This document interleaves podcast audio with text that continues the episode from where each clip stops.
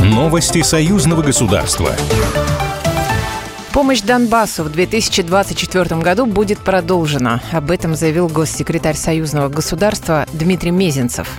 Есть решение Совета министров союзного государства об оказании гуманитарной помощи делают особый акцент на этом учреждением образования Донецкой и Луганской народных республик. Такую традицию обозначили главы государств два года назад. Конечно, мы исполняем решения уже принятые. Госсекретарь Союзного государства Дмитрий Мезенцев уже трижды приезжал в Донбасс с гуманитарными миссиями. Дети ДНР и ЛНР получили от Союзного государства 20 тонн продуктов, одежды, игрушек, спортивную форму и инвентарь, 111 компьютеров, проекторы и интерактивные доски, а также два лингофонных кабинета и два специально укомплектованных автобуса ГАЗ «Вектор Next».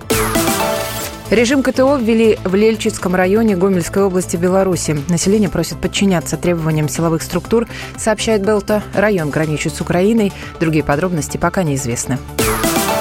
Беларусь и Россия существенно продвинулись в вопросах формирования объединенного рынка газа. Такое заявление сделал министр энергетики республики Виктор Каранкевич. Выступая в Витебске на заседании комиссии парламентского собрания Союза Беларуси и России по энергетике, он отметил, что на уровне правительств и профильных министерств были найдены развязки, в том числе по наиболее чувствительным, затрагивающим национальные интересы вопросам. Также Каранкевич подчеркнул, что у Беларуси и России есть взаимопонимание по вопросам дальнейшего развития интеграционных процессов в газовой сфере.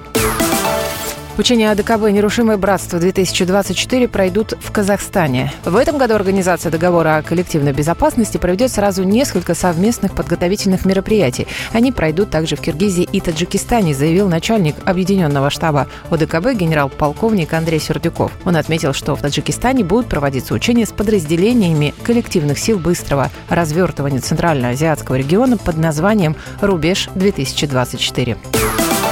Союзные депутаты обсудили подготовку законодательного акта о приграничном сотрудничестве в союзном государстве. Накануне прошло заседание комиссии парламентского собрания по законодательству и регламенту. Там парламентариям показали итоги проведения сравнительно-правового анализа правового регулирования приграничного сотрудничества в Республике Беларусь и Российской Федерации.